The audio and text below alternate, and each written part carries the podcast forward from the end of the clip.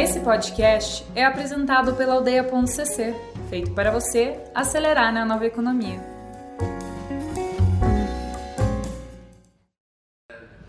Então, queria agradecer muito a presença do Léo Janotti aqui hoje. Muito obrigado. Obrigado pelo convite. É, o Léo Janotti é cofundador né, da Curitiba Angels e tem uma longa história de investimentos aí, entre eles alguns que a gente possivelmente vai trazer na conversa aqui, é, de startups que todos vocês conhecem, possivelmente alguém trabalha nelas.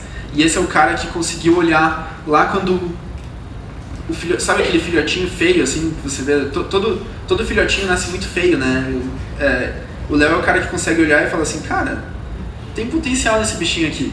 E, e ele, ele tem essa habilidade, essa, essa estrutura para ver isso. E eu acho que eu, na minha curiosidade, gostaria de saber qual é o segredo para isso, né? Então, muito obrigado por estar aqui. Quer falar alguma coisa?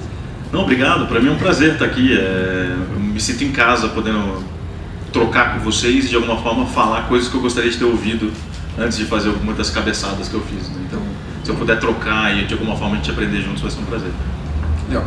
E o evento acontece muito rápido, então é um evento que dura uma hora. É, eu já estou enrolando ele aqui, né, para ver se ele chega. Não, tô brincando. Ele, é, sempre a gente fica com um sentimento de que é, de que acabou muito rápido, mas é o protocolo. E vocês sabem que os americanos são chatos com o protocolo, né? Então são 45 minutos de grind, de conversa, mais 15 minutos de perguntas da plateia. Então, é, se vocês tiverem as curiosidades de vocês, vocês podem tirar também nesses 15 minutos e depois tem cerveja aí, a gente conversa, todo mundo é, se conecta também. É, para começar, Léo Gianotti. Olha só, que legal, cara. Muito obrigado por estar aqui. E falando uma coisa pessoal, assim, é, eu pessoalmente sempre tive uma idealização do Léo Gianotti, assim, porque esse é o cara que é, decidiu o grande o sucesso das, das grandes startups curitibanas. E, e a gente se conheceu uma vez, cara, que você você, você tinha acabado de investir no Nex e daí vocês foram, você foi numa entrevista na CBN, eu também estava nessa entrevista e tal. E daí, cara, você respondia muito bem as perguntas, assim, e eu gaguejava pra caramba, assim. eu falei, cara, esse, esse, cara é um gênio. Como é que, como é que ele chegou nesse, nessa velocidade de pensamento, nesse jeito de responder? Fiquei impressionado, assim. E eu queria saber, cara, o que, que te fez como é que você se construiu como um investidor anjo, né? Como que, que, como que você chegou aí? Ah, obrigado, obrigado pelas palavras. É, acho que é mútua admiração, assim, pela obrigado. sua capacidade de realização e esse tipo de coisa que a gente gosta de ter de gente que esteja em volta da gente. Né? Que, que, assim, eu, eu costumo dizer que a minha vida eu vivi um conto de fadas, assim, é porque e a fada madrinha foi a educação. Eu brinco porque eu venho de uma origem muito simples, muito simples mesmo, e eu não teria acesso a muitas das coisas que eu tive se não fosse a educação, se não fossem as bolsas de estudo, não fossem as oportunidades e, a, e os anjos que passaram pela minha vida. Então, é, eu consegui aproveitar todas as oportunidades que surgiram. E eu me formei como, como economista, numa uma carreira muito técnica, eu queria ser aquele economista, meu sonho era trabalhar no Banco Interamericano de Desenvolvimento, onde eu consegui, passei por grandes consultorias internacionais, nacionais, e eu era o economista técnico, aquele cara que respondia o detalhe do fluxo de caixa na base mais técnica, ao nível de eu ser professor de microeconomia na Universidade Federal. Tamanha era a minha nerdice técnica nos processos. E eu tinha um sonho incubado de tentar mudar o mundo através dessas grandes transformações. Né? Então, aonde? Nações Unidas, Banco Mundial e Banco Interamericano. Quando eu chego lá, a sensação que eu tive foi uma sensação um pouco de desgosto, de que eu não conseguia produzir a ação e o impacto que eu queria. E aí eu volto para o Brasil e sou chamado num, me envolvo num negócio que chama grupo de multifamily office, gestão de patrimônio. Né? O está ali, a gente viveu muito dessas aventuras juntos. As famílias nessa época elas estavam no momento de investir seu dinheiro fora do cofre. O Brasil passou muito tempo gerindo mercado de capitais e mercado financeiro. Basicamente, o mercado financeiro rentabilizava o patrimônio. Eu fui chamado para esse desafio para falar o seguinte: olha, as famílias estão começando a tirar dinheiro e investir em negócios. Você, lá do outro lado da mesa, no banco, é o cara que avalia boas oportunidades, que sabe dizer quanto vale uma coisa e quanto não vale uma coisa. E um parênteses aqui, porque na minha carreira eu acabei me especializando em avaliar coisas não tradicionais. Por um tempo na minha vida eu avaliei crédito de carbono. Não sei se vocês lembram dessa Nossa, época, né? isso aí é famosão, né? Quanto vale um crédito de carbono? Quanto vale uma floresta em pé? Quanto vale o pagamento por serviços ambientais? Né?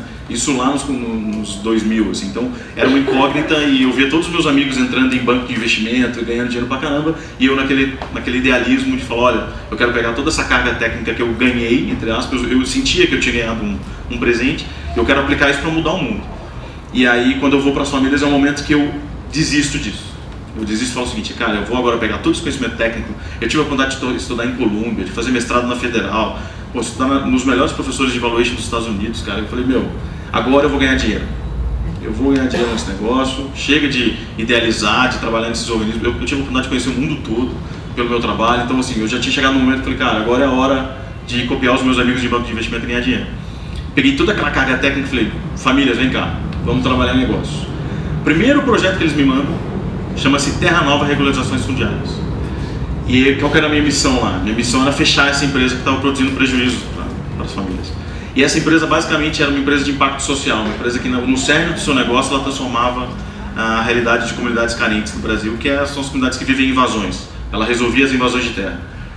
E quando eu chego lá, eu falo, meu, eu pedi minha carreira inteira por um projeto como esse, que eu pudesse aplicar minha, minha, minha, minha, minha tecnicidade e ao mesmo tempo transformar o mundo. Você me manda agora que eu tinha desistido? E, e aquilo foi muito simbólico para mim. Eu falei, não, então peraí, é, na hora que eu estava desistindo, puxou essa carreira. E eu acabei fazendo uma carreira ajudando essas famílias a produzir bons negócios que de alguma forma mudassem o mundo. E o que vinha, eu lidava com herança, né? Então, participações em transportadoras, participações em empresas de madeira, que eu não tinha como mudar. Mas eu falava, ó, dos novos negócios eu gostaria que vocês investissem em impacto. Então eu passei 10 anos da minha carreira gerindo o capital dessas famílias. O outro tá ali para não me deixar mentir, a gente trabalhou junto na Terra Nova. Ele foi meu, meu pitbull, né? A gente teve que fazer um turnaround na companhia, então a gente sai de um valuation lá embaixo, né? Negativo, para produzir uma companhia que hoje recebe capital internacional. E ali, nesse momento, ainda trabalhando com as famílias, eu tinha um comitê de investimento e muitas propostas chegavam. É, numa analogia, é como se eu pegasse uma empresa, o Neymar, que estava no Santos, e a sua analogia do, do, do bebezinho é boa, porque é, eu pegava o Neymar no Santos e levava para o Barcelona. Entendeu? Essa era um pouco. Eu tinha um ambiente controlado, eu tinha recursos, eu tinha um ticket, um cheque muito gordo nas minhas costas. Então era muito fácil, não é fácil. Tirar o, o Neymar do Santos e levar para Barcelona. Eu, eu produzia valor de uma certa base. Chegavam projetos no escritório, isso é o boom da economia 2011, 12, alguns projetos de não eram startups, né, não era esse boom, essas buzzwords que a gente conhece, eram empresas altamente inovadoras de altíssimo risco. E na minha cabeça sempre risco tem, tem que estar atrelado a retorno. Os projetos eh, prometiam eh, projetos maravilhosos, retornos maravilhosos, mas o risco era muito alto. Eu levava para as famílias, os caras falaram, não, não, não faz, não faz sentido. O nosso ticket mínimo era, sei lá, 10 milhões, chegava uma proposta de 500 mil. Falei, isso não faz sentido, os caras falavam para mim. Eu falei, gente, é a mesma coisa. Só que a gente estava olhando, olhando o Santos. Eu estou vendo o campo de terra aqui, ó. Mas é a mesma rota. Né? Era um cara de evaluation falando, olha, é a mesma coisa, o que a gente está falando é só um grau de incerteza um pouco maior, talvez um pouco absurdo, mas era a mesma rota. Um dia a gente vai tomar decisões corporativas lá na frente, mas a gente tem que começar a enxergar esse potencial agora, porque aqui estão os, os, os grandes múltiplos. Não ecoou. E eu fiz na pessoa física. E esse projeto vocês vão conhecer, eu tinha um colega da Rádio CBN, que era o Alan Costa, então presidente do Sebrae. E a gente falava, meu, a gente pensa meio igual e tal, vamos fazer uma coisa junto um dia. Quando surgiu a oportunidade, ele traz dois meninos no, nosso, no meu escritório. Eu lembro que naquela época eu estava entregando a presidência da Terra Nova, porque eu assumi a presidência da Terra Nova, né, Gazô? Assumi a presidência da Terra Nova para cuidar pelas famílias, entreguei ela saneada para um CEO profissional e estava no meio da minha carreira e falei, putz, e agora? Vamos olhar novos negócios para as famílias. E aí vinham essas propostas pequenas. Aí o Alan traz o escritório, o cara abre o computador, o empreendedor que ele estava me mostrando, abre o computador e fala, olha, eu acho que eu descobri uma dor é, essa empresa, se a gente fizer XYZ, ela pode ir muito bem e tal. Eu olhei pro Alan e falei, cara, esse moleque tem um foguete. Claro, não falei isso na frente dele, né? Falei, esse moleque tem um foguete na mão. Ele só não entendeu o potencial. Aí eu peguei a planilha do cara e falei, olha, se ele fizer isso, isso, isso, isso? Lembra da rota de valor, né? Eu tava... Aí eu peguei lá do Santos e levei no campo de terra. Apliquei algumas coisas e falei, cara, esse moleque, se fizer tudo que ele está falando, ele é um foguete. Vamos jogar um exercício para ele e ver se volta. E a gente falou, pensa grande e volta com um exercício maior. E o cara voltava com cinco vezes o resultado. Esse cara era o Vitor Torres da Contabilizei. Eu me arrepio de falar até hoje, porque eu me lembro desse momento, e eu vejo o Vitor hoje com 400 funcionários fazendo o que ele faz, eu me lembro daquelas conversas, que eram literalmente futurologias. Ele, eu acho que, é provável que, e eu tentava falar, não, como é que isso se conecta com uma rota corporativa? Né? Quando eu vejo meus amigos falando, pô, você não me chamou para esse negócio. Eu falei, cara, eu talvez tenha te chamado, mas eu, eu falei de uma coisa tão maluca que você não entendeu isso que a gente está vendo hoje. E aí eu percebi que o que eu estava fazendo era aquele investimento tradicional, só que aplicado numa etapa mais inicial. E aí eu entendi, e aí rapidamente a Casec entrou, começa um processo, eu entendi quais eram as engrenagens que precisava apertar, e aí eu falo, não, alguém disse pra gente, para mim, falou, ah, vocês estão fazendo investimento anjo, por quê? Não, vocês estão levando conhecimento e dinheiro para uma companhia que tem alto potencial de crescimento. E com a experiência e o contato de vocês, vocês conseguem acelerar essa curva, né? Anabolizar o crescimento, a gente brinca. Então, se você pode atender 70 clientes, por que você não atende 700? Seu algoritmo é o mesmo.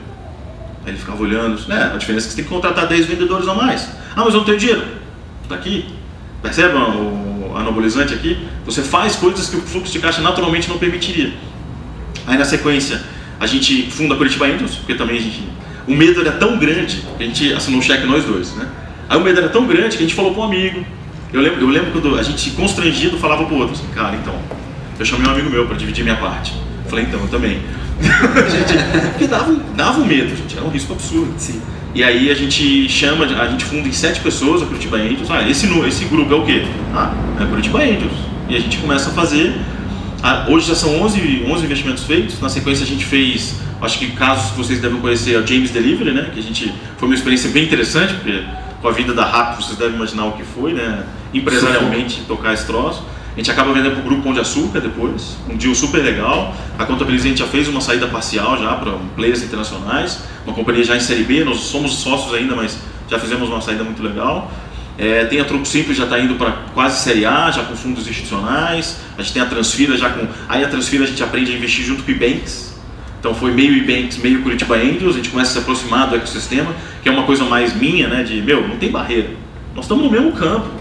Não tem essa coisa do feudo, né? Porque tende a se construir feudos. Vamos fazer meio junto. É uma coisa meio divertida e meio bagunçada mesmo ao mesmo tempo. E aí hoje a Curitiba tem uns 80 anjos, mais ou menos. A gente investiu 4 milhões de reais juntos. Nosso portfólio vale perto de 17 vezes o que a gente colocou. Bom. Isso de dinheiro que já veio para o bolso. Não é aquela estimativa de valores, não. De dinheiro que já está no bolso e que a gente ainda espera fazer outras saídas em breve. A gente tem três investidas nossas que já passaram do, do limiar que a gente fala da mortalidade, que provavelmente vão produzir saídas. E o nosso desafio agora é entender até onde a nossa contribuição é válida, até onde vale a pena ficar. E aí eu, Léo, nesse processo de falar, cara, eu vivi todas as fases, eu tinha uma dúvida de agora, qual é o próximo passo, né? Eu tomei a decisão de também ser um investidor das fases seguintes, então eu me torno investidor da High Capital, que é um fundo junto com os fundadores do Banks, que na verdade eles puxaram, né, o Afonso e o João. E aí eu entro junto com eles para tentar viver uma experiência de não ser piloto, ser copiloto de uma gestora, que é a Mari, né, que é fenomenal, é e ela, ela é demais. E aí, já numa coisa assim de olhar de longe e tutorar um fundo, né? E de um outro lado, ajudar mecanismos de aceleração que estão originando, né? Hoje você tem uma, perto de 15 reais para cada real de oportunidade. Então, você tem menos projeto do que dinheiro disponível. Você deve acompanhar pelas notícias aí, que tem muito dinheiro circulando, e aí tem várias maluquices de, de conceitos que estão sendo deturpados completamente. E aí o Léo olha para mim e fala, qual foi a coisa mais legal que eu fiz nessa minha carreira? E eu tenho a possibilidade de poder fazer essa reflexão muito cedo, né? Eu tenho 38 anos. Quando os meus filhos nascem, eu começo a fazer essa reflexão. Cara, agora beleza, a vida financeira tá legal, acertei o algoritmo, eu sei o que eu sou bom, eu sei o que eu sou ruim. O que, que eu vou fazer da minha vida? Eu olho no meu retrospecto, a coisa mais legal que eu fiz foi a Terra Nova. Que a gente mudou a vida de 60 mil famílias.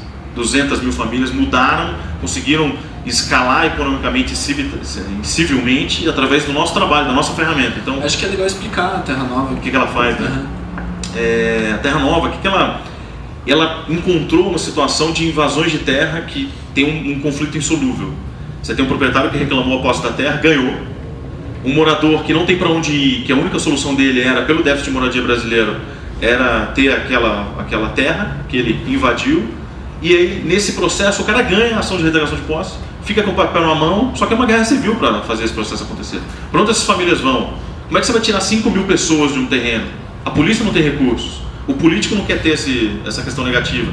É um embrólio. O governo não pode fazer nada, porque se ele fizer, ele consolida a invasão. Não pode colocar luz, não pode colocar água. É um problema de escala mundial. O que a Terra Nova faz? Ela, ela articula um acordo entre as partes para que cada um faça o que é possível. E a partir disso, uma solução sai. O morador sai com um boleto que ele consegue pagar, o proprietário é indenizado do prejuízo que ele teve, porque afinal ele foi lesado, né? e ele, ele dá um título de propriedade para esse morador no final do pagamento. Se vocês pensarem, é quase uma loteadora, e o nosso foi o nosso desafio lá, né, fazer uma, uma loteadora ao contrário. A única diferença é que meu cliente já mora em cima. Loteamento forçado. Né? Um loteamento forçado. Trabalhando com déficit de moradia, que a gente está falando só em São Paulo de um milhão de moradias irregulares. Né? Então é um mercado que a gente só beliscou. Só beliscou. E aí quando eu olho em retrospectivo, eu falo, cara, a coisa mais legal que eu fiz na minha vida mesmo foi a Terra Nova. Foi ter feito parte desse processo. De alguma forma ter dado uma contribuição. Hoje eu estou no conselho da Terra Nova, continuo contribuindo. Aí quando eu avalio, eu falo, cara, eu preciso fazer isso mais vezes em escala monumental. Eu preciso trabalhar com o propósito de produzir escala. Não sei se vocês viram o filme do Bill Gates o codinome Bill Gates, aquilo para mim foi a cereja do bolo para fechar meu raciocínio. Eu, falei, eu preciso dar minha contribuição para mudar o que eu vejo. Né? E aí eu decido entrar, me candidatar ao Renova, que é um processo de formação de agentes públicos ou de políticos, primeira escola de políticos do Brasil, 40 mil inscritos, 190 aqui do Sul selecionados, e aí eu vou entrar numa rota pública de contribuir. É, esse é em primeira mão para vocês aí, o pessoal do Facebook não deve estar, tá, estar tá vendo. Mas é, em breve eu quero entrar na, na, pauta pública porque eu acho que ali a gente produz um propósito maior. Porque 100% do tempo você trabalha para os outros. E só, se você mexer uma chave ali, milhões de vidas mudam. E a gente não pode deixar essa chave ser girada por quem não não está afim de mudar a vida das pessoas. Então eu faço um sacrifício pessoal e estou estudando pra caramba porque é muito difícil. É muito difícil. É, você tem que abrir mão de muita coisa, você tem que aprender para fazer direito. Não é uma questão de oportunidade. É, então eu tenho me preparado muito e hoje esse é meu desafio. Como eu faço as minhas empresas mudarem o mundo e como é que eu posso dar minha contribuição. Que legal, cara. Eu vou, eu vou querer deixar um pouco para o final essa questão de visão de mundo aí, que eu acho que vai ser uma, um momento final bacana. É, a gente recebeu o Vitor é, dois meses atrás, eu acho, é, aqui da Contabilizei. A Flá está concordando com é isso, né? É, a gente recebeu o Vitor da Contabilizei aqui e ele contou a jornada dele do lado do, do empreendedor. E ele falou assim, cara, é, ele contou a experiência do investimento anjo e colocou todo o valor disso que, é, que não é só o investimento financeiro, né? É, eu queria entender como é que você configura isso, o que, que, o que, que o empreendedor deve levar do anjo além dessa questão financeira, assim, do dinheiro entrando. Eu acho que é essa parceria, cara. Porque no, no dia a dia, uma coisa que eu tenho muito orgulho é quando alguém confunde um anjo com um empreendedor. Quando alguém da Curitiba destaca a camiseta e você não sabe se ele é anjo ou se ele é empreendedor. Isso para mim é um dos motivos de orgulho que a gente tem criado como marca na Curitiba assim. Ser o primeiro telefone que toca, sabe? Tocou o telefone, o cara tá com uma agonia, ele pega o telefone e te liga. Então, eu tenho empreendedores que eu não investi e que hoje pegam o telefone e falam, Léo, preciso de uma ajuda. Cara, isso é um orgulho do caramba para mim. Porque eu não tinha esse telefone. Na Terra Nova eu lembro que me trancava no banheiro e falava, cara, onde eu me meti? Eu não tenho saída desse troço. Né? Eu não tinha para quem ligar, não tinha com quem desabafar. Né? Então essa troca, essa é quase que um desabafo, quase. Às vezes técnico, às vezes emocional. Eu acho que o anjo tem que se colocar como essa pessoa, como esse primeiro telefone que toca, que tem contribuições técnicas sim. Então, porra, eu me orgulho de ter feito fluxo de caixa das startups no começo, eu me orgulho de ter feito reuniões comerciais, às vezes só porque o cabelo branco às vezes faria diferença. Mas eu me orgulho também de que às vezes o Vitor a gente, meu, chorou junto, a gente riu junto. Eu me lembro que um dia eu estava num evento e era da Aliança Empreendedora e a Lina, da Aliança, me mostrou um empreendedor que tinha sido acelerado pela aliança e que era um cliente Contabilizei. Ele, sem saber que eu era um investidor, cara, ele começou a falar da Contabilizei e falava, e falava, e falava legal, assim, do case e tal. Falei, meu, esse cara tem que conhecer o Vitor. E, meu, a mesma reação que eu tive foi de chorar de emoção, ele também teve, a equipe também teve. Eu acho que esse envolvimento, essa, o anjo não é à toa que os americanos são tão bons, né, de título. Porque é anjo mesmo, você protege, no sentido de às vezes ter que dar palmada para poder ensinar. E eu, como pai, hoje entendo um pouco desse papel ingrato, né, que às vezes você tem que atacar o é, não atacar é uma palavra forte, mas você tem que frustrar expectativas para que o aprendizado possa vir. Então gente tem que ter isso, cara. Tem que ter essa coisa, é, esse distanciamento positivo, né? Você tá, tá fora da companhia, mas você está dentro do ponto de vista de risco. Você compra o risco junto. Dinheiro, sinceramente, é a menor parte. Você esquece dessa parte, de verdade. É, o dinheiro é o dinheiro da sobrevivência ali, mas é, outra coisa que eu sinto assim do anjo é que é, ele abre uma rede de contato de uma maneira bem rápida e isso ajuda a acelerar também, né? É, ele dá, credibilidade, né? Que é uma conversa entre pessoas. E aí, por exemplo, eu lembro quando. Hoje a Antroco simples pediu. A Antroco não, a Fosfato, desculpa, a Antroco. Eles pedem contatos cruzados, a gente tenta otimizar esses contatos. A Antroco pediu um contato no grupo de anjos. A pessoa falou: Ó, eu tenho contato, mas não é tão bom quanto o do fulano. Em dois telefonemas a gente falou com o CEO de uma companhia multinacional. Os caras vão agora tentar fechar um contrato grande que dificilmente eles galgariam se fosse uma uma coisa comercial. Se for pelo LinkedIn lá, não consegue de jeito nenhum. É. E assim, isso acontece também, por exemplo, tem anjos que às vezes eu falo, cara, você pode ser anjo. Ele, por quê? Não, porque você tem contribuição, não, não econômica, né? Então tem um amigo meu, que foi um ex-aluno meu da Federal, que hoje é CFO de uma companhia em São Paulo, gigantesca, ele fala, cara, eu não tenho tempo e não tenho como contribuir. Eu falei, cara, eu sei que não, mas uma opinião sua, no orçamento anual, ou numa questão contábil, ou numa dúvida, ou numa conexão entre outros CFOs, vale muito mais. Então faz o seguinte, quando você tem, ah, eu tenho 5 mil, você vai entrar, você vai pegar uma cota de 5 mil, mas eu quero que você pelo menos coloque umas 5 horas por ano para ajudar esses caras. Hoje em dia, meu, ele trabalha uma hora por semana. Entendeu? Porque ele está fissurado pela, pela contribuição. É tipo poderoso chefão, assim, né? Teu telefone vai tocar, você, uma vez por ano, você tem que resolver esse problema para mim. exatamente, cara, exatamente. E as contribuições são muito, desculpa, elas são muito indiretas, né? É, às vezes a gente está hoje aprendendo a fazer entre anjos. Então esses dias eu liguei para o Alessio, falei, Alessio, Alessio do Pipefy, falei, Alessio, você tem como mentorar um investido meu? Que eu acho que ele está com dificuldade de onboard muito parecido com a sua e a minha contribuição é nula nesse caso. Cara, ele atendeu numa boa, foi muito legal. Ele gostou tanto do case que eu falei, cara, quer, quer ser anjo? Hoje ele é anjo nessa startup. Então, assim, a gente tem que começar a criar esses laços, mesmo que eles não sejam tão diretos. Que legal. E, e agora, virando a mesa do outro lado, é, você está olhando para aquele filhotinho, você está olhando para o Neymar ele jogando na, no campinho de terra. É, o que, que você tem que ver ali? Porque, obviamente, você não vai ver, não vai conseguir enxergar tudo lá na ponta. O que, que, que é fundamental você enxergar ali que vai te dar uma segurança como anjo? Cara, eu acho que primeiro a gente tem que ser treinado a dizer não. Porque sim é muito fácil. Você vai ver potencial, você vai ver um monte de coisa legal nesse, nesse cara. Só que ao lado dele tem outros 10 igualmente ou potencialmente talentosos. Jogando nas mesmas condições, alguma coisa chama atenção. E eu aprendi na minha experiência que é o empreendedor. Nesse caso é ele. Né? O futebol é difícil nesse caso, mas é, o talento, a garra, o brilho no olho, se o cara vai fazer acontecer, porque nenhuma das empresas que eu investi, elas são como elas eram quando eu investi, hoje. Então elas, elas pivotaram, elas mudaram, elas apresentaram desafios que não eram os desafios que a gente imaginava lá. É claro que você olha para o negócio, mas hoje na nossa escala eu divido em quatro T's. Primeiro T é time, e aí eu não estou falando só do fundador, estou falando das pessoas que ele conseguiu atrair. Né? É, o segundo é tecnologia, tração, aí os dois meio juntos. Está tracionando, tem resposta do mercado, o mercado está dizendo, até respostas ruins. Tentei lá, não deu, tentei lá, não deu, já são coisas positivas. E por último, os termos do negócio. Porque também se o valor estiver alto, se não estiver no meu perfil, enfim, não, não funciona. Mas o time para mim é fundamental. E aí eu, eu, brinco que o santo tem que bater. Nós vamos passar sete anos juntos. Sete anos. Teve, teve rispidez, teve dificuldade na primeira fala. Meu, não insiste. Não insiste que vai dar chabu. Quando é tudo lindo, eu e o Vitor, cara, somos caras muito próximos, as famílias se conhecem. Pô, a gente se, se gosta assim como amigo. E é difícil, cara, no dia a dia. É decisão difícil de tomar, é sócio, é estresse, é, é muito acelerado. Então, quando tudo tá legal pra caramba, é difícil. Imagina quando você já não bate o santo. Então, não bateu o santo com o investidor, não segue. Vai ser problema. Mas eu preciso de dinheiro. Vai no banco e pega. Entendeu? Porque vai te dar menos dor de cabeça do que um anjo que você vai trazer sabendo que o problema vai acontecer. Tá? Então, eu gosto muito da relação entre o time.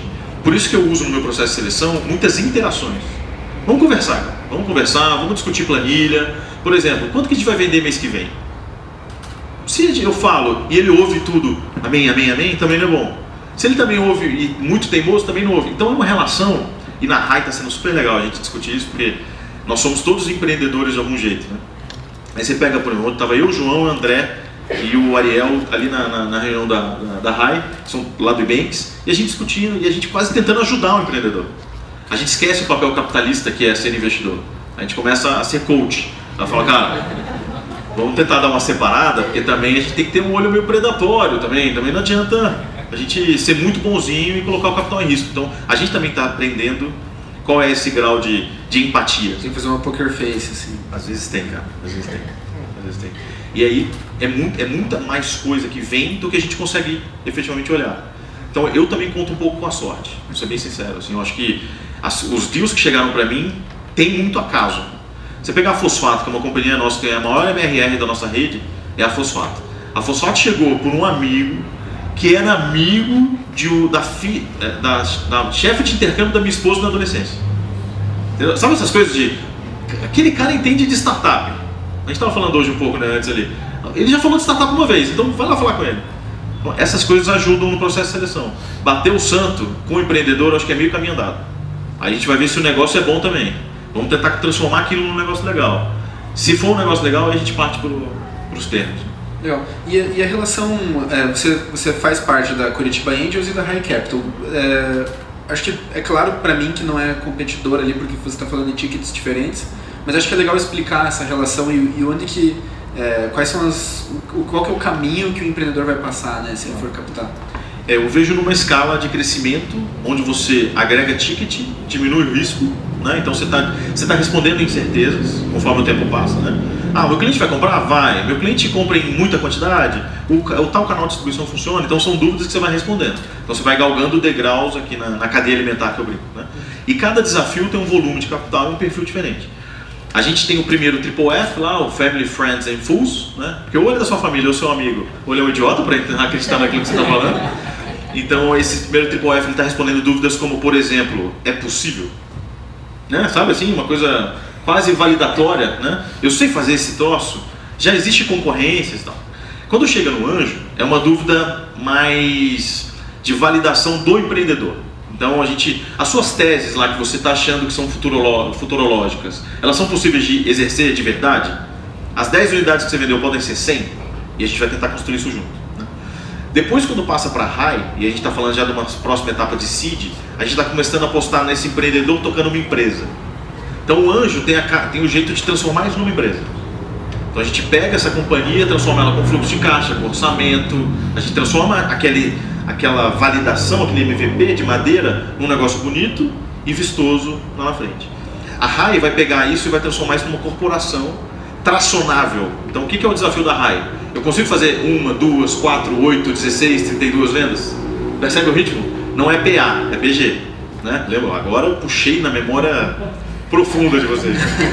A PG ela vai crescer e o bico, a boca do jacaré vai abrir, né? A despesa vai ficar aqui e a boca do jacaré vai abrir.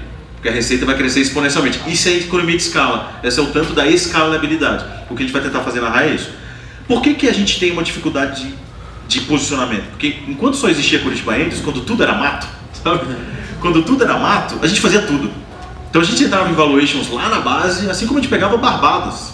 Companhias que tinham passado o estágio, mas a gente era o último capital disponível, o único capital disponível de risco. Então a gente pegou relações muito favoráveis, assim, deals muito favoráveis que um fundo facilmente comprava. Então a gente fez uma reflexão na Índia, pô, os fundos estão invadindo o nosso espaço, foi a primeira coisa que aconteceu. E aí eu lembro quando a RAI surgiu, os caras falaram, porra, Léo, mas ele vai concorrer. Falei, cara, não é que vai concorrer, é que o nosso guarda-chuva estava muito amplo. O nosso papel de anjo estava às vezes muito confortável, então a gente teve que se entender qual era a nossa contribuição, conversar com a RAI, para falar, olha, o que, que é RAI, o que, que é Angels, o que, que é Canary, o que, que é Angels, o que, que é Astela Investimentos, o que, que é Angels. E esse processo está sendo bem pedagógico, assim, tá vendo? com muitos choques e conflitos, né? placas tectônicas se, se rompendo, birras acontecendo, mas o processo está fluido. Né? Sim. Mas aí você vai passar para desafios maiores de capitais mais, é, mais arriscados, mas que vão responder outras perguntas. Então, por exemplo, se uma Casec vem para vocês, ou se uma, um fundo mais estruturado vem, ele vai querer responder perguntas: é, é possível vender no Brasil inteiro? É possível ser uma empresa global? São outros, percebe os desafios? Quando vocês chegaram lá no escritório da Angel, vocês chegaram com dúvidas, olha, eu tenho 150 clientes. Eu posso chegar a 7 mil? Não sei. Sim. Por que, que a gente vai chegar a 7 mil? Por onde a gente vai vender? Qual é o CAC? A fosfato que a gente, a gente investiu, ela tinha 3 mil clientes. 3 mil clientes. Em um ano ela bateu 75 mil. Essa curva que eu estou falando. Nossa. É muito acelerada. Agora, qual é a dúvida deles no fundo de série A que está sediando eles? Vocês conseguem vender para um milhão de pessoas? Percebe o grau? Aí, quando eu faço essa pergunta para vocês, vocês devem estar pensando qual a dificuldade operacional de fazer isso acontecer. Sim. E com capital diferente também. Uhum. Então o cara fala, pô, mas como é que o SoftBank vem no Madeira Madeira e coloca 110 milhões de dólares? O SoftBank está fazendo uma outra aposta, Sim. que é acelerar o que já é acelerado. É. E é pegar tudo, né? Se você olha o pitch deck do, do quinto andar agora, eles estão falando assim, não, beleza, domina, vamos dominar o Brasil, mas tem o mundo inteiro, uhum. e além desse serviço tem esse, esse, esse, esse. esse. Eu estou vivendo essa terra nova agora. A gente passou por uma série, uma série B com o Media Network, que é um fundo é, americano, e na verdade foi uma relação muito engraçada, que quase um grant, né? quase uma relação. É, vai, ser, vai ser anunciado nas próximas semanas. E aí, quando eles vieram, os desafios, cara, é o que vocês fizeram localmente agora tem que ser global. Quando você pensa um troço desse, você já pensa em várias verticais, em vários desafios operacionais que precisam de capital. E o que esses caras estão fazendo no, no final da conta, no final do dia, é produzir mercado. Né? Quando o Uber gasta 120% para gerar uma, uma corrida, ele está criando o mercado. Quando o Rapid manda crédito, acho que todo mundo aqui deve ser bombardeado de crédito, crédito todo dia, ele está produzindo demanda, é a demanda subsidiada e artificial. A dúvida que resta, e aí você como capitalista tem que pensar, qual é a sustentação dessa aceleração? Boa pergunta. E como é que você descobre isso? Visão de futuro. E aí você tem que ter uma visão clara do que você acredita ou não acredita. Então a gente viveu no nosso mercado o WeWork. É, então, isso que eu tava pensando em perguntar não. isso, mas não sei se é muito entre nós não, e a gente fica com medo, eu não sei se você teve, eu tive muito esse medo, assim, eu investi no Nex, depois eu já tenho um co-work que chama Jazz, que é basicamente as nossas investidas. É, e quando eu saí do Nex é porque eu não acreditava no negócio do metro quadrado. A gente falou disso. Sim. Eu falava, olhava para os meus sócios e falei, cara, o negócio do metro quadrado não faz sentido para mim. Né? Lá dentro do Nex nasceu, contabilizei Pipefy e Drone que vale mais do que o Nex. Então, eu acho que o negócio não é metro quadrado. O negócio é venture capital. Sim. Enfim. E aí, quando isso acontece, eu ficava com medo de criticar o WeWork em público. Uhum. Ficava com medo. Eu dei uma aula no Cubo uma vez e eu calhei de falar que o valuation do WeWork não era o que era. Antes dessa discussão de, de IPO acontecer e tal. Eu fui bombardeado. Os caras, pô, você é um pessimista, você não está enxergando lá longe. E não sei o que. Eu falei, gente, não vejo sustentação back to the basics. Uhum. Vamos voltar para o básico. Tem que gerar fluxo de caixa. Sim. Então o nosso mercado não pode ser anabolizado ao ponto de eu esquecer que uma empresa é nascida para gerar fluxo de caixa. É, para vocês terem uma ideia, o WeWork, no report deles, eles estavam faturando 2 bi, gastando 4 num valuation de 40. Né? Exato, cara. Então é, era muito estranho, assim, parecia que eles tinham que ganhar o mundo cinco vezes, né? Cinco planetas Terra, para fazer a coisa funcionar. Assim. E, e, e, qual que é a tua premissa? Assim, como que você entende onde que vai bater a tampa a startup? Eu acho que essa coisa do back to the basics é forte. Então a gente começar a olhar, por exemplo, a gente tem um case local aqui, Banks, uma empresa que desde o dia primeiro ela foi lucrativa. Para mim ela tem que valer 20 vezes mais do que o Work. Entendeu? Os caras movimentam bilhões. Mas a gente vai descobrir esse valuation quando acontecer a transação. Isso, para mim, é um sinal super importante de, cara, para mim ela tem que valer mais do que esses caras da Buzzword. Então, não estou dizendo que o outro não deve valer, mas eu acho que a gente tem que começar a valorar melhor a geração de caixa. A visão de caixa que eu estou querendo trazer para vocês é assim, não é que os caras estão errados em abandonar a visão de caixa. Para mim, a empresa nasce para produzir fluxo de caixa. O que a gente faz no processo de venture capital é acelerar processos e fazer nove anos serem seis meses. Sim. Mas eu não estou abandonando uma visão de gerar caixa. Eu não posso vender uma unidade a 10 que gastou 40 para produzir. Isso não fica de pé para mim. Sim. Agora, se eu estou colocando um fluxo de caixa onde a relação de receita e despesa está temporalmente desconectada, temporalmente, percebe? Eu tenho uma relação de despesa que numa empresa tradicional estaria no quinto ano do fluxo de caixa, uhum. naquele momento que a receita fizesse frente, e eu estou pegando isso, a Antor, um exemplo claro, uma investida nossa. A Antor ela tem uma realidade de fluxo de caixa, de cash burn, de equipe, que poderia ser uma, uma companhia quase uma multinacional local, assim, um braço de uma multinacional local. Mas ela fatura como uma microempresa. Uhum. O que, que a gente está enxergando? Na hora que essa curva passar, o pico vai estar tá tão para cima que na hora que passar é saudável. Mas a gente, de tempos em tempos, isso foi aconteceu anteontem, a gente olhou o fluxo de caixa e falou: assim, não vamos nos deslocar, nos desconectar dessa relação. Uhum. Porque ela é muito fácil. Sim. O mercado respondeu, você vai gastando. E aí vem um fundo e fala: puta, mas vocês são a cereja do bolo. E aí fala, pô, você vale muito. Uhum. E aí o valuation começa a subir, você começa a olhar mais para o valuation do que para o fluxo de caixa. Sim. E aí, mano, é uma armadilha sem fim. E, e, o pessoal tem feito muita métrica do valuation em cima do, dessas EBITDAs ajustados, né? O que ajustar EBITDA é muito legal, né? Você pega o do WeWork lá, eles têm o Community Adjusted EBITDA, que é um EBITDA que eles colocam todos os custos, eles tiram todos os custos e falam que aquilo é o EBITDA deles. Exato, exato. é, então, acho que essa métrica assusta mesmo. E, e a gente está chegando num momento de, de amadurecimento do, do mercado que era só mato, né? Então a gente está vendo que os players estão se encaixando ali, você vai ver Curitiba Angels, você vai ver High Capital, vai ver outros fundos que estão surgindo. É, a gente está vendo também um, um, outro momento econômico em que o dinheiro da poupança não está mais rendendo, o dinheiro do imóvel não está mais rendendo, então abundância de dinheiro. É, o que, que você vê daí para frente? Assim, como que você vê que os fundos vão se posicionar? Como que você sugere que as startups se posicionem? É, eu acho que tem, tem uma visão interessante de, de conjuntura econômica que o nosso mercado de risco só existe no Brasil porque a taxa Selic está baixa. Não podem perder isso de, de vista. E ah, mas o capital nos Estados Unidos é tão fácil de captar, por que, é que o investidor me dá dinheiro com PowerPoint? Porque lá, meu amigo, eles estão com 1% de taxa de juros. No final do ano, em termos reais, o cara perde dinheiro se deixar parado. Então ele tem que movimentar esse dinheiro. A gente está tá lidando com o processo de amadurecimento nesse sentido. Gente está com 5,5, terminando o ano em 4,5.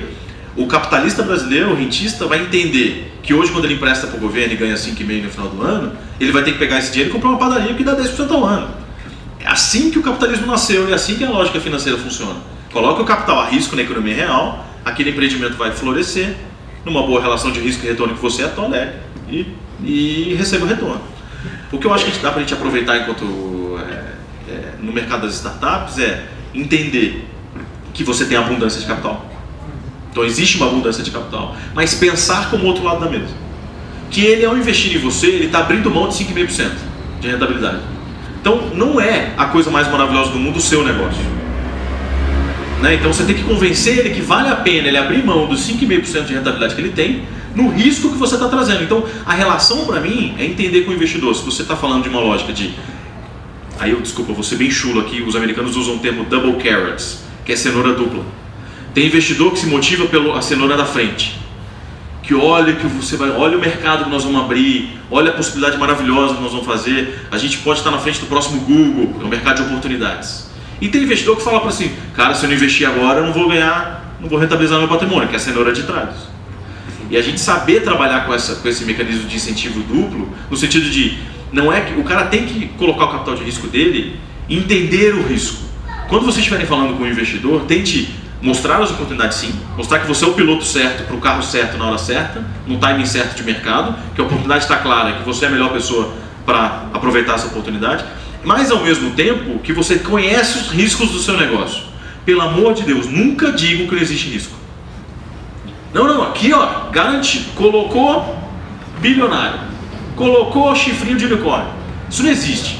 Falou, ó, o risco que nós estamos correndo é o meu produto talvez não seja vendido sobre. Vamos pegar o nosso aqui, coworking.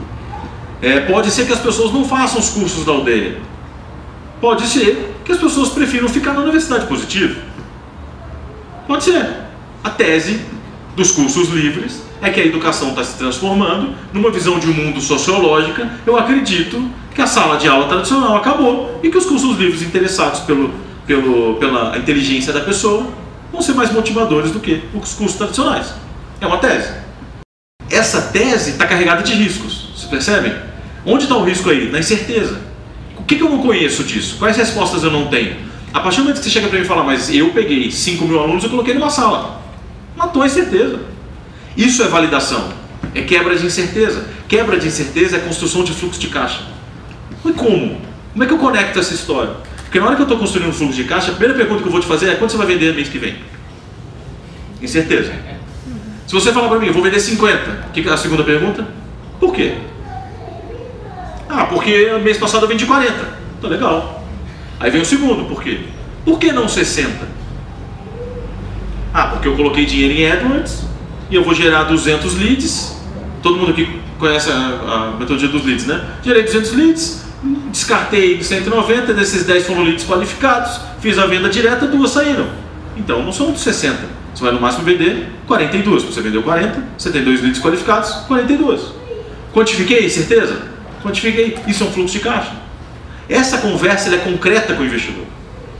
Ela, ela amarra as incertezas e coloca o risco precificado. Ah, então beleza, eu estou comprando um risco. Qual que é o risco que eu estou comprando? Um risco de 200 leads com 1% de conversão.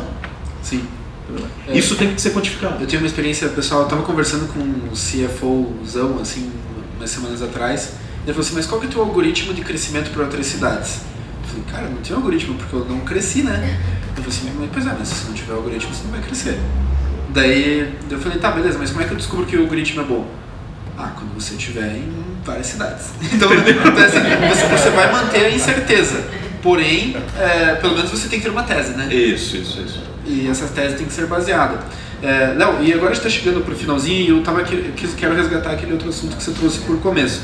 É, pelo, pelo que eu entendi, você tem uma visão de transformação maior do que simplesmente capital, e sim é, político e tal. É, se você pudesse citar três coisas que você acredita que a gente precisa mudar como país para evoluir, ou como cidade, ou qualquer coisa assim, é, e que são os pontos de maior alavancagem é, para que a gente tenha uma vida melhor, quais seriam? Eu sinto incômodos. É, e eu tenho feito investimentos nessa área para tentar fazer. Eu me inspiro muito naquele filme do Bill Gates. Tá? Eu já tinha lido coisas daquele método de raciocínio. É claro, vamos guardar as devidas proporções, né? mas o que me cabe, né? o que eu posso alcançar. Acho que o primeiro, coisas que eu vou ter vergonha no futuro de ter vivido. Para mim, uma das coisas é a desigualdade. Eu não consigo conceber que quando eu tinha um carro, que eu passava no meio de um bairro e esse bairro valia o meu carro, eu não conseguia conceber isso, cara. Isso era um negócio que me incomodava muito. E quando eu tive a oportunidade de ter este ativo, ou de morar numa casa que poderia ser um condomínio de mil famílias, eu fico pensando se isso não é uma, uma, um dos paradoxos do nosso momento. Desigualdade. Eu acho que a gente vai ter vergonha da desigualdade brasileira. Eu vou me isolar Brasil. A gente vai ter vergonha da desigualdade brasileira, assim como a gente tem da escravidão hoje. Vocês não têm vergonha da escravidão?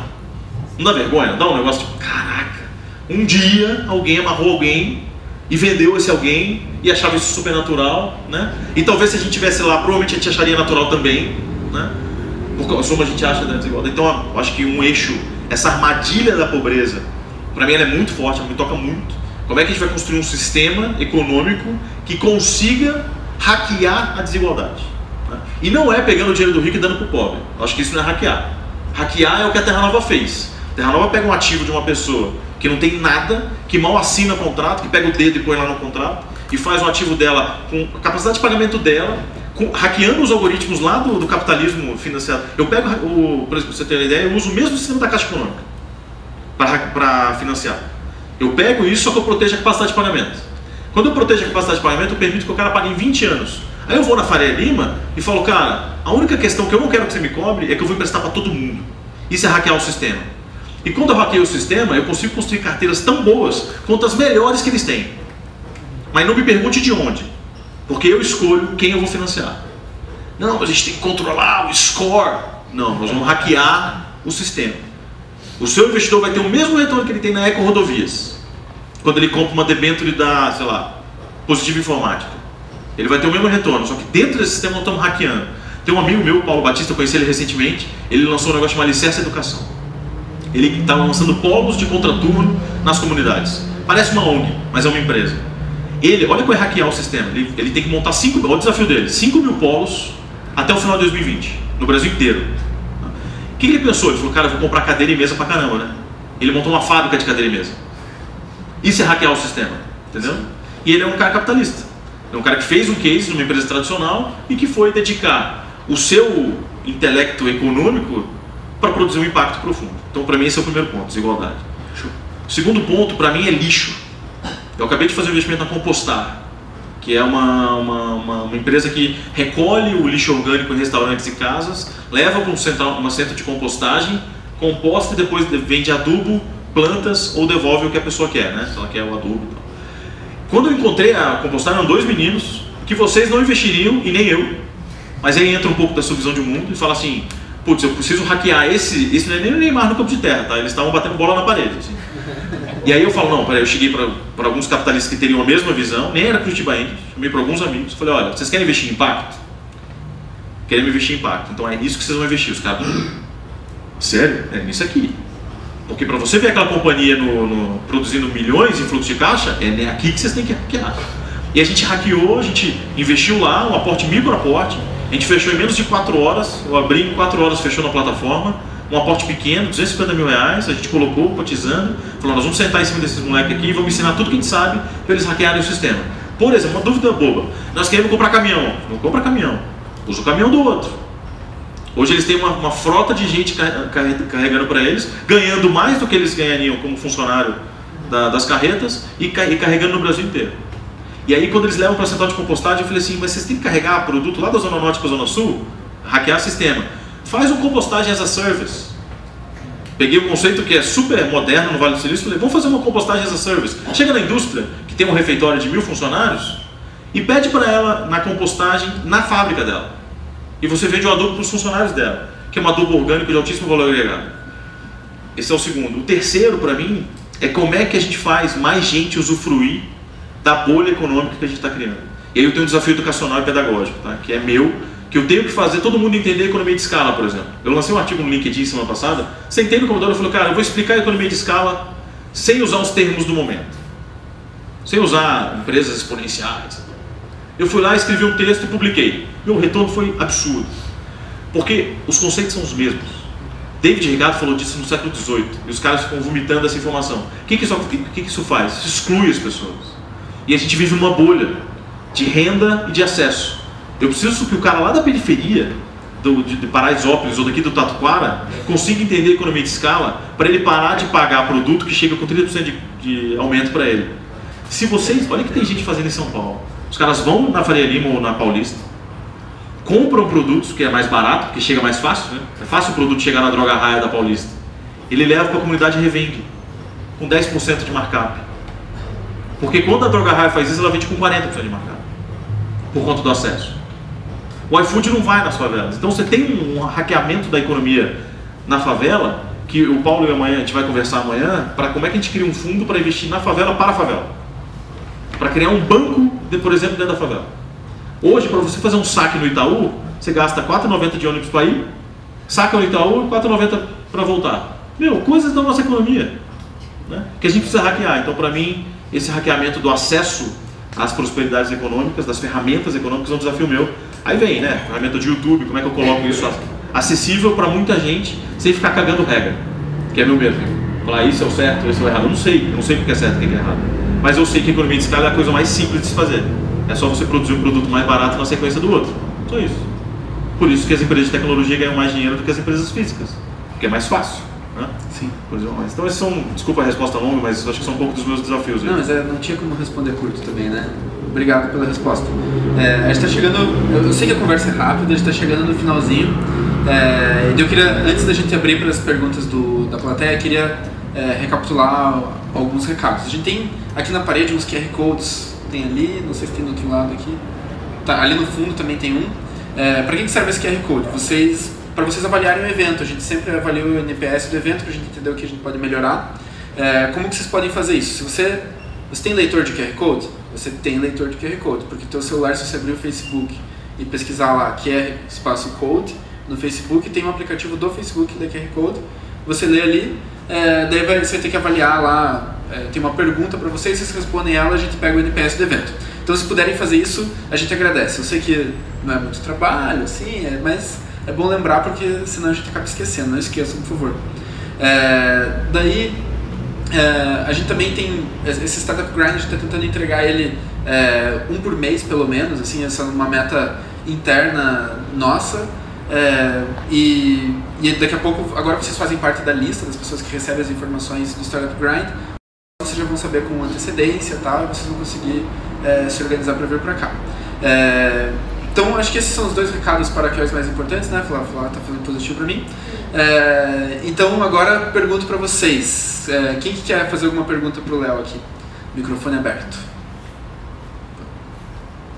Acho que você vai ter que chegar aqui porque. Vou fazer uma blogueiragem agora, porque o pessoal fala que eu tenho que ficar presente nas redes sociais. Né, Renato? A gente é velho, né? A gente tem que Arroba, arroba Léo Janotti. Eu tenho que falar isso também, esqueça. Deixa, mulher, deixa o joinha. Deixa o joinha. Eu tenho, eu tenho que ter treinado. Inscreve no canal. Meu nome é Jules, eu trabalho com TI, com gestão de infra, né? desde o planejamento, organização e a implementação da, da, da, da infra nas empresas. Faz 15 anos que eu estou no, no mercado. E nesse momento eu estou com uma redução de faturamento de 70% e vendendo a casa para poder pagar, entrar no azul de novo. Né? E eu vim com uma ideia hoje para cá que era como vender o meu serviço, que TI todas as empresas precisam, startups precisam, mas você me deu uma outra ideia nesse momento, que é como me tornar um anjo. Porque mesmo você falou, o dinheiro não é questão, mas em relação a TI, infra de TI, todo mundo precisa. Soluções são N no mercado. Então eu estou aqui para me oferecer como ser um anjo, queria uma dica nesse sentido, para poder ajudar as startups que têm N soluções, mas precisa da infra de TI, segurança, backup, né, proteção contra invasões, N soluções de segurança e também de qualidade rapidez. Existem N soluções no mercado e como posso contribuir nisso com as startups novas.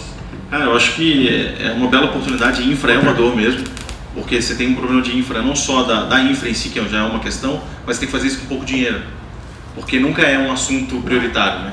Marketing é um assunto prioridade, pessoas é um assunto prioridade. TI vai ficando e os caras vão construindo uns castelos de areia, assim. Então eu acho que sim, é muito significativo que você precisa achar um case onde sua contribuição seja válida. E aí você troca por participação. Esse eu chamo de capital paciente, né?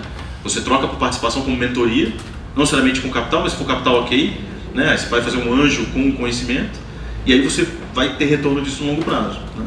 Agora, o seu conhecimento também é crucial para as empresas que estão crescendo rapidamente. Se você colocar seu currículo no mercado, por exemplo, você não fica quieto. Um minuto. Que é uma eu sei que é uma das, uma das demandas muito fortes de várias startups. Então, na hora que você for ajudar, provavelmente a primeira não vai deixar você sair. Sabe aquela coisa de, de trancar a porta e falar, então.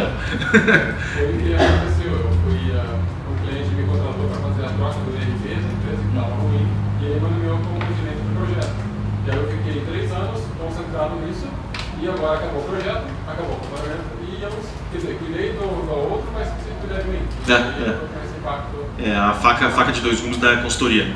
A consultoria ela tem uma faca ingrata, né, que o faturamento é alto e montanha russa. Mas eu acho que dá para você procurar as startups, acho que tem que conhecê-las, para você entender onde que a sua contribuição é efetiva. Eu demorei muito tempo para entender a minha contribuição, principalmente coisas que eu não fazia. Por exemplo, eu tive um dia que o empreendedor falou assim: Você faz uma planilha para mim? Eu descobri que eu não tenho o que fazer. E eu fazia. Porque para mim era um né, mão nas costas. Então, só que eu não tenho o que fazer. É um nariz em tudo e a mão em nada. Isso foi, né? foi aprendendo com o tempo. Então, eu, eu, brinco que depois essa contribuição vai ficar melhor, porque ele vai se forçar a fazer, você vai demorar mais tempo, porque feedback demora mais do que fazer, né? Para você dar vontade de chacoalhar, e agora como pai eu vejo isso, falo, João, não, não faz isso. Ele vai fazer, ele vai tomar um choque. Você tem que falar, aham, uh -huh, viu? Então, isso não pode falar bem feito. Sim, te avisei. É. Mais perguntas? Acho que você vai ter que vir pra cá, até que a gente tá com o fio curtinho.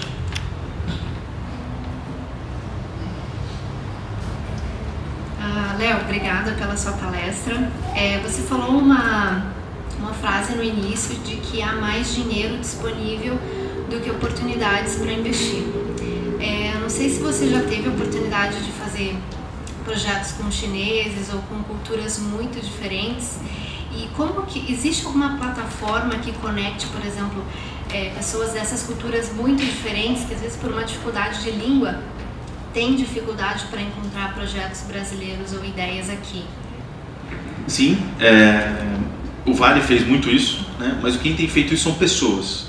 Porque que, que as plataformas que fizeram essas tentativas, elas descobriram que no final são as pessoas que se conectam. Então, o broker que usava a tecnologia, um cardápio online, né? Olha, estão aqui as oportunidades brasileiras. No final do dia, isso não, se torna, não virava deal, não virava negócio no final, porque as pessoas precisavam se conectar. Então, essa é uma dificuldade, por exemplo. Eu sei que a China está se colocando, a China e todos os países asiáticos, os tigres asiáticos, eles estão se posicionando com muito capital. A gente vê o SoftBank, mas você tem um movimento bem interessante, o Fundo Soberano de Singapura. Esses caras vêm muito fortes conectando com a gente aqui. Mas eles têm vindo em pessoa fazer essa conexão lá. Tem algumas pessoas fazendo essa ponte muito bem, pegando as oportunidades daqui e levando para lá, mas eu acho que ainda é uma relação entre pessoas. É difícil transformar isso numa, num cardápio digital. Isso é muito desafiador, porque do lado de lá, é, os investidores também querem conhecer o empreendedor. Lembra que eu falei que o mais importante é o empreendedor? Isso não, dá para substituir essa conversa. Então a sugestão que a gente tem dado para os nossos empreendedores, eles têm ido, é fazer o roadshow lá. O cara vai, vai entender a cultura chinesa, vai entender como é que o capital japonês se comporta, como é que Singapura investe, que é outra lógica. A lógica americana é uma, então tem, a gente está indo mais para o lado educacional do que digital da coisa. Essa coisa de distribuir pitch deck, de fazer cardápio online, a gente não, não funcionou para gente. Porque a gente não sabe quem está lá do outro lado.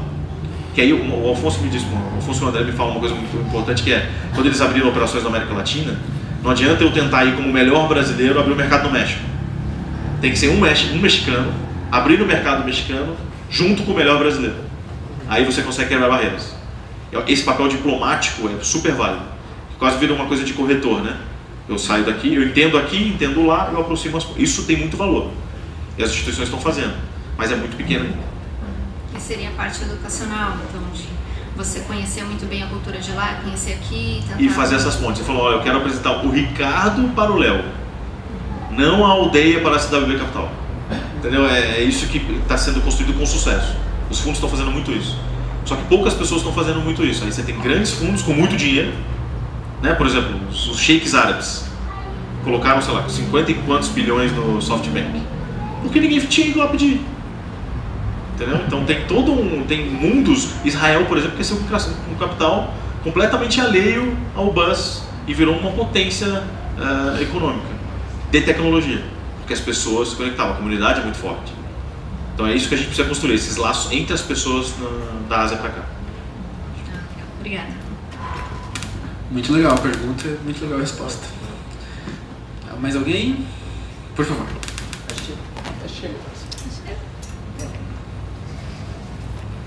Com medo de falar muito alto.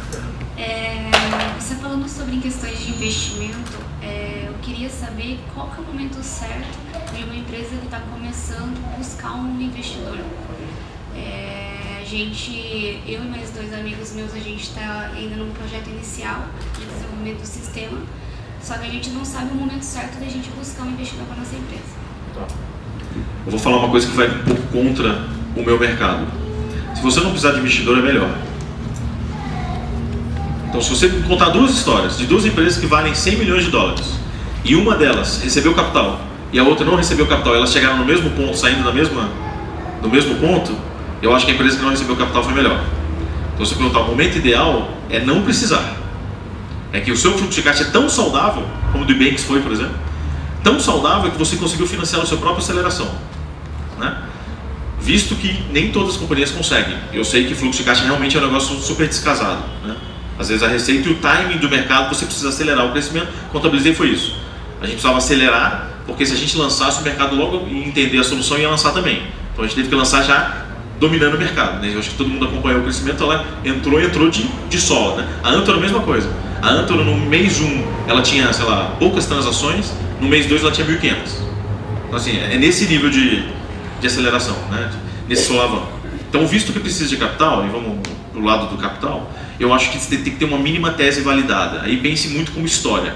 Quando eu vou te contar uma história, quanto mais incerteza ela tiver, pior para você. Né? Que tipo de validação acho que para buscar um investidor? São validações comerciais. Então, olha, eu acho que as pessoas vão usar tênis. Porque eu fui lá, eu vi que tinha 30 mil pessoas e nenhuma delas usava tênis. E aí eu entendi que culturalmente fui lá, conversei com 10 ou 15 pessoas, levei um protótipo, os caras compraram, os amigos ficaram malucos e queriam comprar dele. Isso são indícios de que você, se produzir 30 mil tênis, você vai vender. Aí eu preciso de dinheiro. Aí que eu acho que surge o investidor. Né? Não só porque ele precisa de dinheiro para produzir, como as, os desafios de produzir 30 mil tênis são gigantescos. São 30 mil transações, 30 mil produtos, cadeia de valor, distribuição, percebe? Nesse momento você fala, cara, até aqui eu fui sozinho, eu preciso de alguém para trocar ideia comigo, mais experiência, mais contato, e preciso de dinheiro. Eu acho que esse é o momento ideal. Mas você já respondeu e conhece as incertezas.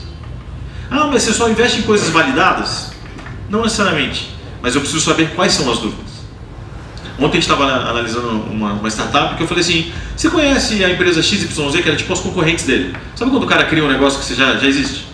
Ah, vou, ó, vou criar um social que as pessoas vão poder dar like e dislike e compartilhar algumas coisas. É genial, né? E aí você, você sabe o Facebook, o cara, não, isso não tem nada a ver. Isso aconteceu ontem, tá? O cara tipo, disse que o unicórnio não tinha nada a ver com ele. Não, não, isso aí não tem nada a ver. O mercado se olhou e falou, caraca, esse tipo de coisa, entendeu? Porque é, o cara não conhece a incerteza dele, não fez o dever de casa.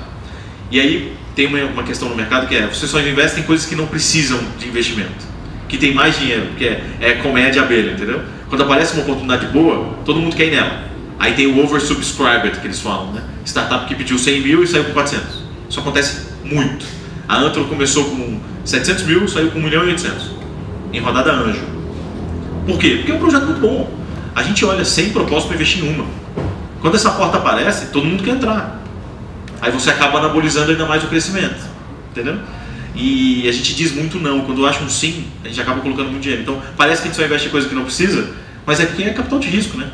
Já é tão difícil fazer quando, tá, quando é de risco. Imagina quanta coisa a gente vê e diz que, até não assim, fala, olha, eu não sou o melhor investidor para você. Olha o seu negócio, não sou o melhor investidor. Mas o Ricardo é. Porque ele entende do que você faz. Ou não, eu não sou, eu entendo. Quando eu investi no Pollen, foi isso. Falou, ó, eu não conheço e-commerce. Eu mal compro no e-commerce. Eu tenho medo de e-commerce na época, tá? Eu não, eu não gosto de e-commerce. Aí eles, não, mas você entende de engenharia econômica, você vai poder ajudar, você gosta de impacto e tal. Eu falei, então vamos fazer o seguinte, vamos achar outros anjos que entendam de e-commerce. Aí faz todo sentido. Então aí o tempo deles, que não era o tempo, se tornou o tempo, entendeu? Então é uma construção. Se eu pudesse resumir, eu acho que é conhecer a sua incerteza. Quando você conhece elas, você vai buscar a ajuda necessária para essa incerteza. Muito Fala muito, né, gente? Desculpa. Temos tempo para mais uma perguntinha, então. Quer fazer? Sim. Tá, então. Obrigado, boa noite pela oportunidade. Meu nome é Jesuíno, eu estudei contabilidade, me especializei em direito tributário, passei mais de 10 anos é, na indústria e por um certo período agora, nos últimos meses e anos, começou a perder um pouco sentido.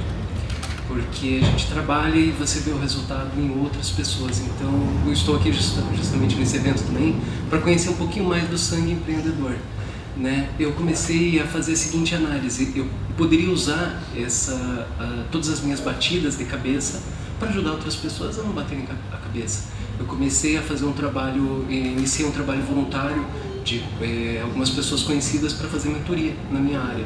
Né? É, até que ponto isso aí faz sentido? É, como que é o mercado para isso? Eu sei que a minha área, por exemplo, é uma das áreas que a tecnologia está chegando, está robotizando. Porém, é, quando a gente fala de pessoas também, a gente está falando de um certo comportamento, um certo direcionamento para lidar com isso. Né? E isso que eu aprendi e tento passar para as pessoas. Você acha que faz sentido pensar assim? Que conselhos daria né, para quem está saindo do mercado formal e né, que o investimento aí nesse caso não é investimento financeiro necessariamente, mas é tempo e também abrir mão de um retorno financeiro certinho, porém limitado, enfim, com todos os. É, eu já ia te fazer uma proposta de trabalho na Terra Nova. Terra Nova tem uma vaga de gerente financeiro, o cara já faz um retirando dinheiro. É, então, cara, eu vivi um pouco isso na época de sair de uma carreira tradicional, que todo mundo falava, porra, o Léo tá indo bem pra caramba, de repente o Léo tenta empreender, parecia uma, uma loucura, assim. Eu acho que é mais uma preparação pessoal de falar qual é onde até onde o meu estômago aguenta, conviver com a incerteza do faturamento, a incerteza do chequinho caindo, né? A minha esposa, por exemplo, ela era juíza de pequenas causas, se tornou advogada, teve um escritório e hoje ela é executiva, né? Ela é diretora jurídica de uma, de uma companhia. E aí quando ela, a coisa que ela sempre nota, ela fala, cara, todo dia cair o salário é um negócio impressionante, sabe? Aquele pinga-pinga é um troço que é, é fácil de acostumar, né? E é difícil de abrir mão. Então você acha que já viveu a primeira, a primeira coisa de, não, estou disposto sim abrir mão. Essa para mim é a atitude empreendedora que começa a fazer vida. Agora é conviver com essa incerteza, entender a sua contribuição. Então, olha, antes de eu entrar, a situação é A. Depois que eu entro, a situação é B. E B tem que ser muito maior que A. Então, e, e você tem que entender por que, que você tirou A e levou a B. Porque você vai encontrar situações muito difíceis. Esse foi o meu principal aprendizado de carreira de capital de risco. Eu consigo entender a potenciais riscos e incertezas e levar para B com as minhas contribuições. Porque quando eu não puder contribuir, por exemplo, eu, sou conselheiro de empresas hoje, né? as empresas me chamam para sentar no conselho para ficar palpitando sobre os seus futuros de, de, negócio e manter a minha cabeça ativa. Eu não sou sócio dessas empresas, mas elas me, me contratam para olhar o seu futuro. E quando eu sento lá, é uma situação muito confortável. Eu estou aqui e eu tenho que entender, falar, não, minha contribuição já não é mais válida. Já não estou conseguindo tirar de A para B. E aí eu tenho que ir para o próximo desafio. Isso para mim é o mais desafiador, porque o que, que está? Eu vou para o próximo desafio, eu abro mão de faturamento, eu abro mão de uma verba muito legal, que, meu, é uma grana bacana, que você fala, minha contribuição. Então é um exercício de ego profissional super difícil. Porque ao mesmo tempo os caras falam, não, cara, pelo amor de Deus, agora não, agora não, agora que a gente. Não, mas cara, olha, minha contribuição, entenda aqui. Tem gente precisando mais dessa contribuição. Agora, o seu conhecimento especial de contador e direito tributário é uma coisa transversal a todas as companhias. Por exemplo, Curitiba tem o Tecnopark e o ISS sai de 5 para 2. As startups não conhecem. E 90% das startups são produtoras de serviço. Elas podem protocolar, candidatar ao Tecnopark e baixar. Meu, baixa na hora. É 3% de margem líquida. Né? Porque você já estava acostumado a pagar 5%. Então tem uma construção da gente fazer isso ser conhecido e preparar as companhias. Eu acho que a, você tem um negócio transversal, assim como o meu, né? cabe em qualquer companhia, depende de quão, o quão você quer contribuir e aquela empresa pode te remunerar. Então você tem que fazer essa. No meu caso é remunerar em participação, no seu caso pode ser remunerar em hora técnica, mas tem que fazer esse, esse balanço. Show, excelente. É, gente, chegamos então ao término do, de mais uma edição do Startup Grind.